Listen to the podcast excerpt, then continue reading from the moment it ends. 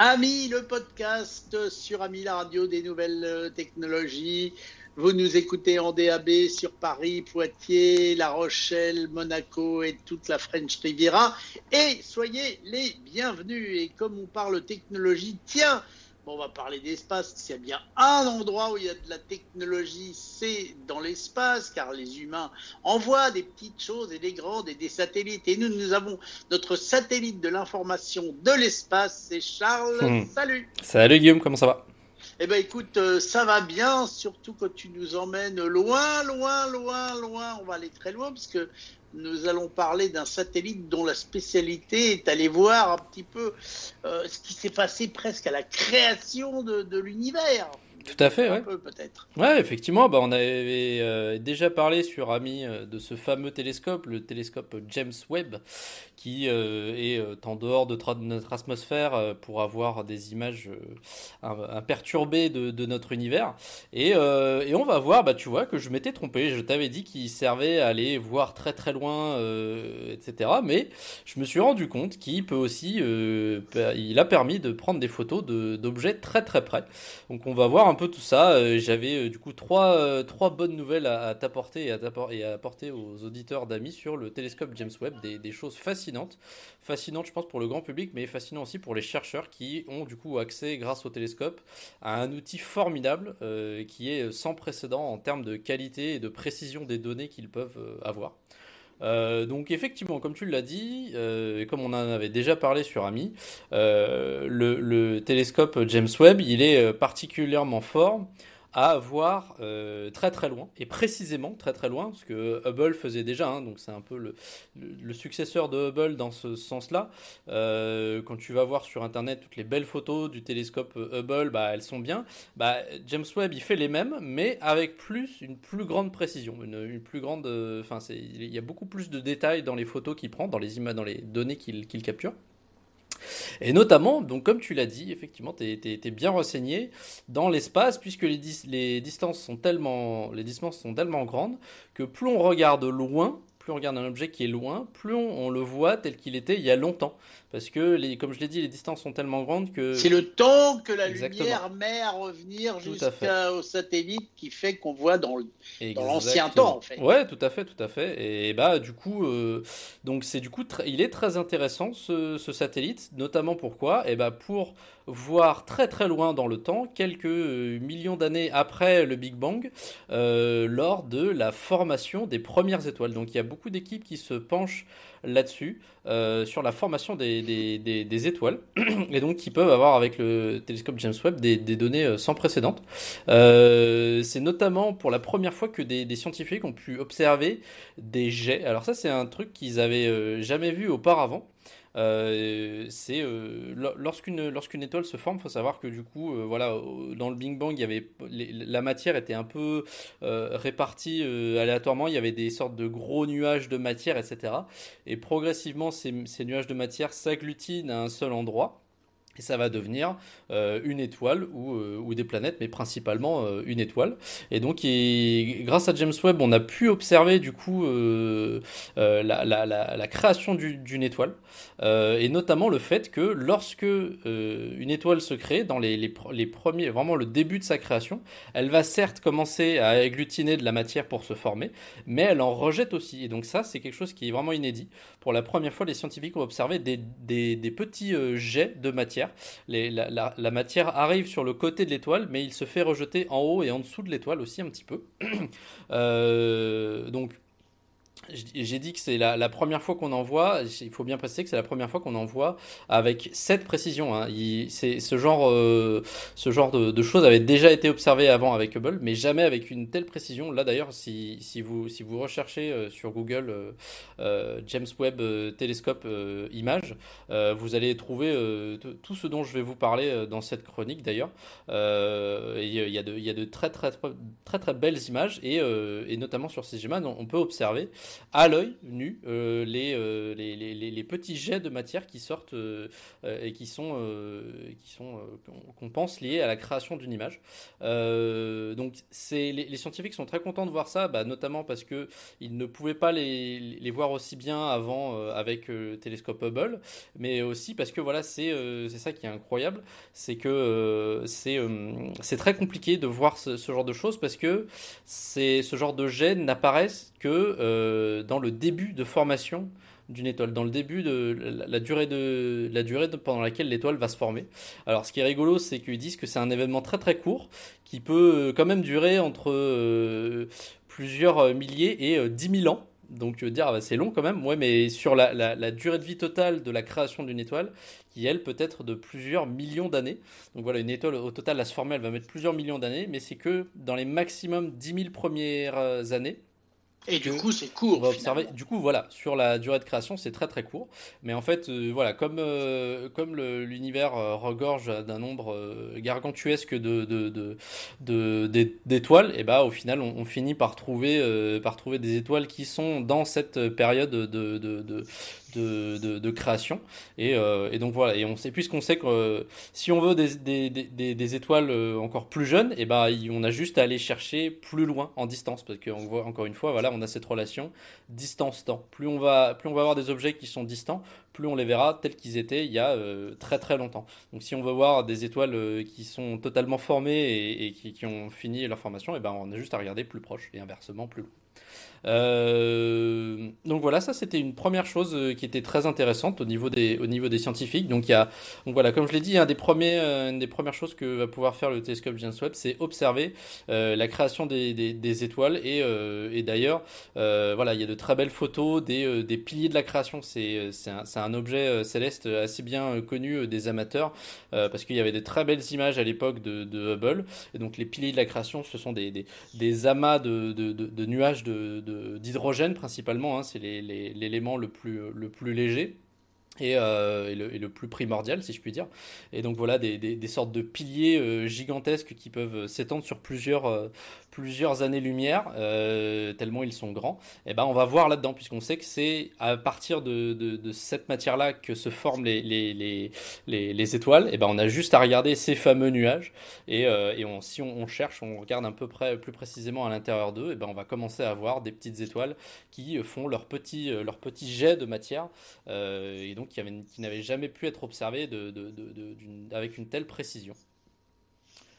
Euh, une, autre, une autre avancée de, du télescope James Webb comparé euh, à, à, Hubble. On est d'accord, je fais une toute petite parenthèse, que James Webb, c'est un super Hubble beaucoup plus perfectionné, puisqu'il est, beaucoup plus récent, mais il fait le même boulot. Il fait, en fait, c'est un, un, télescope, ça, ça reste un télescope, il fait le même travail qu'un télescope. Mais il va voir beaucoup, beaucoup plus loin, parce qu'il a des, des, lentilles de bien meilleure qualité. Ça. Alors, plus récente. Ouais, bah, c'est un parfait, c'est une parfaite euh, transition pour mon prochain segment. C'est-à-dire que certes, il a effectivement des lentilles beaucoup plus puissantes, il a un miroir beaucoup plus grand qui lui permet de capter beaucoup plus de lumière, donc du coup, il peut voir des objets beaucoup plus fins, euh, donc plus loin en fait, qui n'émettent pas beaucoup de lumière. Mais une autre chose qui, est, euh, qui, change par rapport à Hubble, c'est que les, il a plusieurs types de capteurs. Euh, voilà, donc le capteur, c'est ce qui va euh, transformer l'image, donc les photons, si on parle un peu scientifique, euh, en données.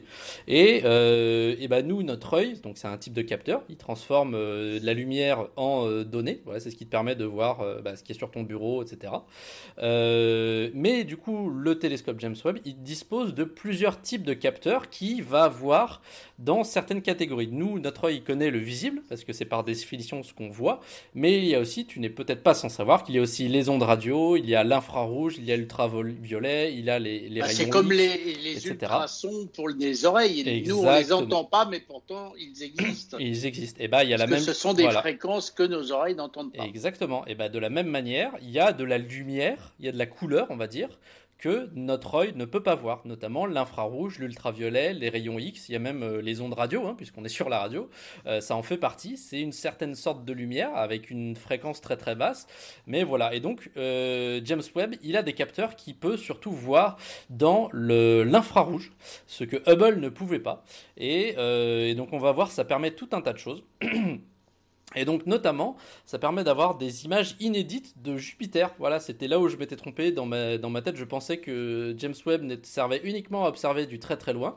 Mais sachez que James Webb a pris des photos sublimissimes de la planète Jupiter, qui fait partie, pour rappel, de notre système solaire, qui est pas loin du tout, relativement euh, en termes de, à l'échelle de l'espace. Deux, trois stations de bus. Quoi. Exactement, exactement. Euh, et donc euh, la, la, la, la, photo de Jupiter, puisque donc on a quand même une, une euh, un télescope qui est immense et qui voit précisément très très loin, et eh ben, je t'imagine bien que la photo qui a été prise de Jupiter, elle est d'une définition sans précédent. Euh, l'image, vous pouvez vraiment, je vous invite vraiment à la regarder, à la chercher sur, euh, sur, sur Google, vous tapez James Webb Telescope Jupiter. L'image est impressionnante et notamment aussi grâce à ce fameux capteur infrarouge qui permet de percer un peu la couche de Jupiter qui est une gazeuse, qui est une planète gazeuse. Et donc, ils ont grâce à ce capteur hier pu détecter des choses incroyables, notamment des aurores. Il y a sur Jupiter des aurores, comme on a sur la Terre des aurores boréales. Il y a sur Jupiter des aurores au pôle nord et au pôle sud, comme euh, sur la Terre.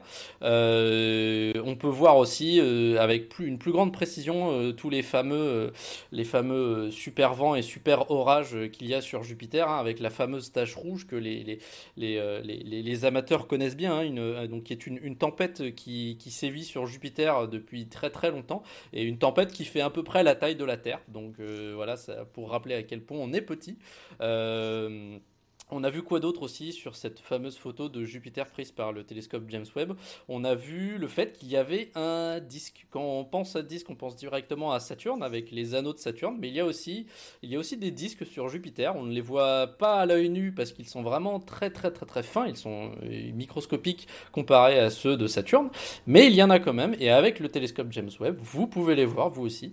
Euh, donc voilà, ils sont un million de fois plus faible en luminosité que Jupiter. Voilà, parce que donc Jupiter, vu que c'est la plus grosse planète du système solaire, on peut la voir à l'œil nu. Hein. Si euh, l'été vous êtes dans votre jardin, vous vous amusez, euh, vous êtes loin de la, pollution lumineuse de la ville, vous regardez en l'air et si vous voyez un truc qui brille très très fort, il y a de fortes chances que ce soit Jupiter parce que c'est très proche et c'est très gros, donc ça reflète bien la lumière de notre Soleil. Et donc il était difficile, bah, il est même totalement impossible à l'œil nu de voir les disques de Jupiter. Pourtant il en a. Voilà, donc comme je l'ai dit, ils sont un million de fois plus faibles luminosité que Jupiter elle-même. Donc au niveau du contraste, c'était très difficile de les voir, mais avec James Webb, c'est possible. Et aussi, on a pu voir sur la photo de, Jupiter par euh, télescope James Webb les petites lunes qui sont mignonnes de Jupiter. Je ne savais pas qu'il en avait. Alors il y a des satellites, il y en a beaucoup de satellites, mais il y a deux petites lunes. Euh, il y en a une qui s'appelle Almatea et l'autre qui s'appelle Adrastea. Euh, et donc voilà, aussi qui était tellement minuscule euh, comparé à Jupiter euh, en taille, en luminosité, que c'était difficile de les observer jusqu'à présent. Mais maintenant, maintenant c'est possible. Donc voilà une des nouveautés de, pour, pour rappel, une des nouveautés de, de, Jupiter par rapport à, Hubble, c'est le fait d'avoir un capteur infrarouge qui est, qui est très très performant. Ah, tu veux dire par rapport à James Webb? Ah, Oui, je me suis trompé. Par rapport à Hubble bah, James Webb a par rapport à Hubble un capteur euh, infrarouge très très puissant. Voilà, tout à fait. Ce qui permet de voir ces, ces lunes ou ces anneaux qu'on n'aurait pas imaginé avant. Exactement, ouais. Et euh, une des dernières choses qui est aussi incroyable et qui a vraiment remué le, monde de la science, euh, c'est les, les, données récoltées par James Webb sur des exoplanètes. Donc il y a beaucoup de recherches qui est faite sur les exoplanètes dans, le, dans, dans, dans dans son champ de, de, de, la science, parce que bah voilà, on cherche à savoir euh, quelles sont les conditions, enfin on les connaît plus ou moins, mais on cherche à, savoir s'il y a d'autres planètes dans l'univers qui pourraient abriter euh, la, vie. Euh, donc voilà, qu'est-ce qu'on appelle exoplanètes C'est c'est donc toutes les planètes qui sont en dehors de notre système solaire à nous. donc il y a beaucoup d'études qui sont, qui sont faites là-dessus. Euh, et notamment beaucoup d'études qui sont faites sur euh, une planète qui s'appelle WASP 39b. Euh, donc WASP 39b orbite autour d'une étoile qui s'appelle WASP 39. Donc voilà, il y a plusieurs, il y a plusieurs planètes autour de l'étoile WASP 39 et notamment celle qui nous intéresse c'est WASP 39b. elle est située à environ 700 années-lumière de nous dans la constellation de la Vierge. Euh, et alors, à premier abord, moi je me suis dit, mais pourquoi on s'intéresse à cette planète-là en particulier? Parce que tu vas voir qu'elle est, euh, elle, a, elle, pourra en aucun cas abriter euh, la vie, du moins aucun cas, aucune vie telle qu'on la connaît, parce que c'est la, la, planète WASP 39b est la plus proche de tout le système de son étoile. Elle, est si proche qu'il y a des températures qui sont environ de 800 degrés sur la surface de WASP 39b. Donc tu peux te dire, bah, bah, il n'y aura jamais aucune aucune vie qui va survivre par 800 degrés environ. Euh, mais en fait, il y, a plein de, il a raisons pourquoi on s'intéresse à ça. Euh, tout d'abord, c'est parce qu'il y a beaucoup de recherches qui ont été faites au préalable sur euh, WASP-39b. Donc, on a tout un tas de données qui a été récoltées notamment par le télescope Hubble. Et en fait, on va.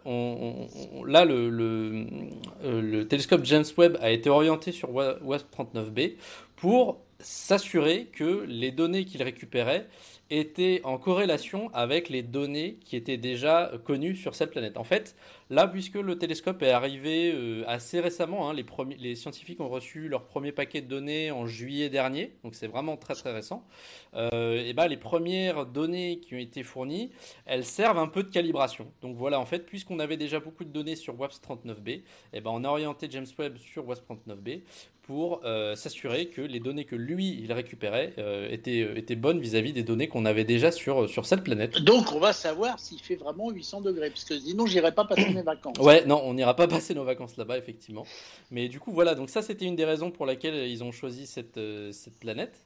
Euh, une autre des raisons, c'est, euh, et enfin, les deux autres raisons, ça va être lié avec la méthode d'observation de ces planètes et notamment de leur atmosphère.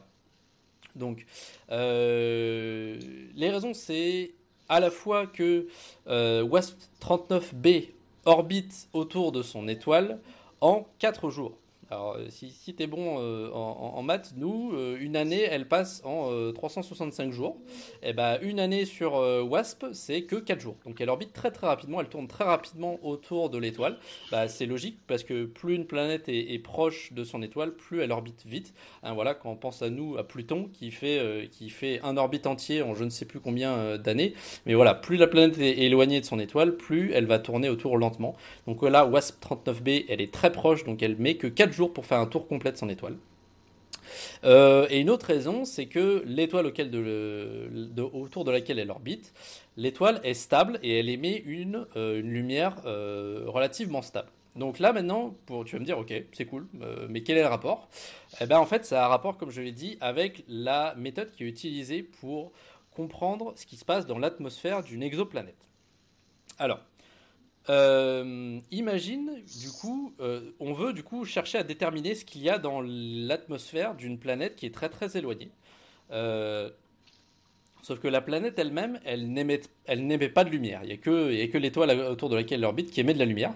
Donc en fait, c'est difficile de savoir, en regardant la planète, c'est difficile de, savoir ce, qui, ce qu'il y a autour de la planète. Parce qu'on n'a pas, on a une certaine, a quand même une bonne définition, mais pas suffisamment bonne pour deviner comme ça. Donc ce qui se passe, c'est qu'en fait, les scientifiques vont attendre une sorte d'éclipse. Donc une éclipse pour nous, c'est c'est lorsqu'il y a un observateur, la Lune et le Soleil qui sont alignés. Donc de cette, cette façon-là, quand on imagine une éclipse dans la tête, on voit un disque noir, c'est la Lune, et autour de ce disque noir, un sorte de d'anneau, un anneau euh, coloré, c'est la lumière du Soleil qui vient raser les bords de la Lune, et qui, puisque le Soleil est un peu plus gros que la Lune quand même, eh bah, du coup, y a, y a, le, Soleil n'est pas entièrement caché par la, la, la, Lune. Il y a un peu de la lumière du Soleil qui vient raser les bords de la Lune et qui vient taper l'œil de l'observateur qui est sur Et je pense que tu vas me dire qu'en observant l'anneau, tu peux avoir des informations. Exactement. Et c'est que du coup, ma, ma, ma, ma, métaphore a bien marché. On utilise exactement la même technique pour observer et comprendre les atmosphères des exoplanètes. C'est-à-dire qu'on attend qu'une exoplanète passe devant son, euh, son étoile. Et la lumière de l'étoile va raser le bord de l'exoplanète. Et en fait lorsque lorsqu'on prend la lumière de l'étoile toute seule et eh ben la lumière de l'étoile elle va avoir certaines couleurs quasiment toutes les couleurs. Ça va la lumière globalement de l'étoile ça va être blanc. On aura quasiment toutes les couleurs. Euh, voilà puisque blanc c'est une, une accumulation de toutes les couleurs Et lorsque l'exoplanète va passer devant, la lumière qu'on va recevoir, qui va du coup raser la planète, qui va passer dans son atmosphère et qui va quand même arriver à l'œil de l'observateur, et eh bah avec des instruments de précision euh, très poussés, on va remarquer que ah bah tiens, il n'y a plus toutes les couleurs. Il y a par exemple, ah je sais pas, il y a quelques y a quelques couleurs, il y a quelques nuances de rouge qui sont perdues et quelques nuances de vert qui sont perdues, etc. Et en fait, euh, avec ces techniques-là, on sait que bah voilà, s'il manque cette couleur-là, ce, ce bleu ou etc., ça veut dire qu'il y a présence dans l'atmosphère, je sais pas moi, de dioxyde de carbone, de H2O, donc de l'eau. Euh, oh, et, avec tout, et on peut faire ça avec toutes les molécules et tous les atomes euh, qui existent. Et donc on compare voilà la lumière qui émet euh, l'étoile toute seule et cette même lumière en fait via un filtre.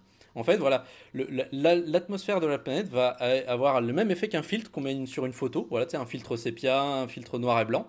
Il n'y a pas toutes les couleurs qui vont passer à travers ce filtre. Et on en déduit par subtraction quels atomes sont présents dans l'atmosphère de la planète. Donc c'est comme ça qu'on arrive à déterminer que sur WASP-39b, il y a des choses incroyables. Et il y a notamment, c'est la chose pour laquelle les scientifiques étaient le plus euh, enthousiastes, c'est on a, ils ont mis la doigt sur un phénomène qui s'appelle de la photochimie. La photochimie, ce sont toutes les réactions chimiques euh, qui sont euh, déclenchées par de la euh, lumière. Donc sur la Terre, il y en a constamment, notamment pour former l'ozone. Toute la couche d'ozone a été créée en photochimie. C'est-à-dire que voilà, c'est des réactions chimiques qui se produisent parce qu'il y a des rayons du soleil dessus. Et donc là, au vu des éléments qu'ils ont trouvés dans l'atmosphère de WASP-39b, ils en ont déterminé que ces éléments ne pouvaient qu'avoir été créés avec de la photochimie. Donc on sait puisqu'on sait que la photochimie c'est un des euh, éléments clés pour former une atmosphère, une atmosphère étant elle-même un des éléments clés pour avoir la vie sur Terre, hein, parce qu'on veut quand même se, rayer, se protéger des euh, rayons euh, ultraviolets du Soleil, si on veut éviter de, de, de, frire comme, un, comme un poulet. donc avoir euh, connaissance de ces éléments, euh, notamment, alors si je ne me trompe pas, c'est du dioxyde de sulfure. Euh, qui a été découvert sur sur WASP 39b, eh ben on a pu on a pu déterminer qu'il y allait qu'il y avait de la photochimie en, jeu sur cette planète. Et donc le, niveau de détail est vraiment sans précédent. Ils ont pu découvrir plein plein de, de, molécules qui étaient présentes dans cette atmosphère.